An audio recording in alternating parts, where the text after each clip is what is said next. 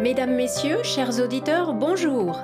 Bienvenue à tous dans ce rendez-vous avec le podcast du CESA, le Centre d'études stratégiques aérospatiales de l'armée de l'air et de l'espace.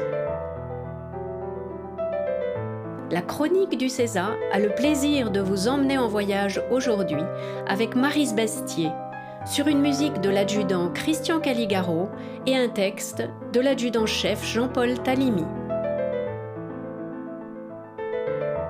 Le 30 décembre 1936, peu après la disparition de son ami pilote Jean Mermoz, Marise Bastier réussit l'exploit de traverser en solitaire l'Atlantique Sud en 12 heures et 5 minutes. Elle établit ainsi un nouveau record du monde.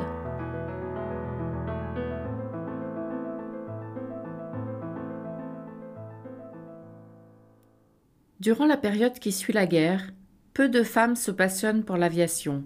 Mais moi, Maris Bastier, je rêve d'obtenir mon brevet de pilote.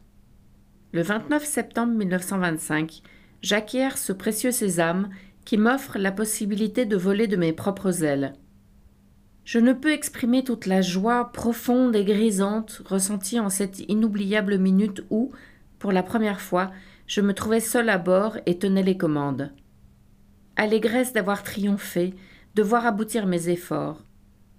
Orgueil aussi de se prouver à soi-même et aux autres que l'on n'a pas eu tort de vouloir. Après la Grande Guerre, une véritable frénésie de performance s'empare des aviateurs. Record de vitesse, record d'altitude et record de distance. Des raids s'organisent pour atteindre l'Asie, l'Afrique ou l'Amérique du Sud. L'industrie aéronautique et des pilotes intrépides entendent prouver que l'aviation peut abolir les frontières en transportant toujours plus loin des passagers ou du fret. Je n'échappe pas à cette fièvre des records. Ainsi, en 1928, en parcourant 1058 km, j'établis un premier record féminin de distance. Un an plus tard, je m'empare d'un record de durée féminin avec un vol de 26 heures et 24 minutes. En 1931, je suis fière d'offrir à la France un nouveau record féminin de distance après avoir réalisé un vol de 2976 km. Pour cet exploit, je reçois l'Armon International Aviatrix Trophy, récompensant les grandes réalisations internationales dans les arts et ou la science de l'aéronautique, attribué pour la première fois à une Française. Après bien des hésitations, le gouvernement français m'accorde une prime de 50 000 francs et me décerne la Légion d'honneur. Mais loin de me satisfaire de ces honneurs, je reste toujours en quête de nouvelles aventures, comme celle de me mesurer à l'immensité de l'Atlantique Sud. En novembre 1935, le record de l'aviatrice néo-zélandaise Jean Batten, qui boucle la traversée de cet océan en 13 heures et 30 minutes, me pique dans ma fierté de compétitrice et me persuade que je peux la battre.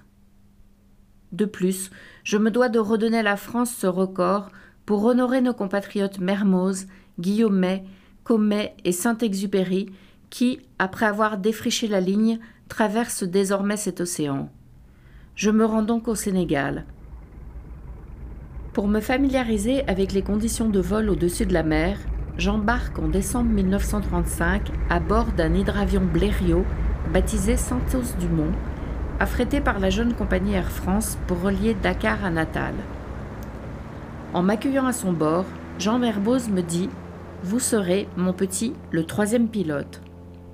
Je passe Noël à Natal et, le premier jour de 1936, nous sommes de retour au Sénégal. Avant de traverser seul l'Atlantique, je demande au ministre de l'Air, Marcel Déa, de m'attribuer exceptionnellement, pour mener à bien mon raid, un Caudron Simoun, ce nouvel avion confortable et fiable, spécialement équipé pour les expéditions de long cours. Je dois me battre pour l'obtenir, car, malgré mes nombreux records du monde et ma Légion d'honneur, les hommes du ministère sont hostiles à l'idée qu'une femme puisse s'attaquer à cet exploit. Le 7 décembre 1936, alors que je suis à Paris, j'apprends la disparition de mon ami Jean Mermoz. Je crois voir alors l'horizon se fermer devant moi, considérant pour la première fois le ciel d'un œil ennemi. je me reprends, l'énergie revient, les ténèbres qui assombrissent mon âme se dissipent et se révèle alors à moi l'éclatante vérité. Comme le soleil dans un ciel dégagé, rien ne meurt qui porte des ailes. Non, les ailes blessées ne meurent complètement tant qu'il en est qui reprennent leur ascension victorieuse. Je réussis à obtenir mon caudron qui me ramène le 16 décembre sur les terres africaines, bien décidé à franchir cet océan. 23 jours s'étaient écoulés depuis que la houle funèbre de l'Atlantique s'était refermée sur la Croix du Sud et ses occupants. Les épouses des disparus étaient là, me suppliant de ne pas partir, désespérées malgré un vague espoir. Mais rien n'y fait, je suis sûr de moi. J'attends toutefois le retour de Comet, ce pilote chevronné du courrier transatlantique, qui revient du Brésil et doit me donner le feu vert météorologique pour ma traversée de l'océan. En l'attendant, je trace sur une carte mon projet vers Natal, aidé par l'endroit, le mécanicien d'Air France. Enfin, Comet, qui vient d'arriver, me dit de partir le plus tôt possible. Le 30 décembre 1936 à 7h23, je décolle sur le terrain d'aviation de Wakam, non loin de Dakar. Mon avion, vérifié et bichonné par l'endroit, est chargé de 890 litres d'essence. Le caudron ne dispose pas d'instrument de navigation et je dois donc me débrouiller seul. Ma boussole Vion me permet de maintenir un cap à 220 degrés et j'ai toujours ma carte sur laquelle le trajet est dessiné au crayon gras.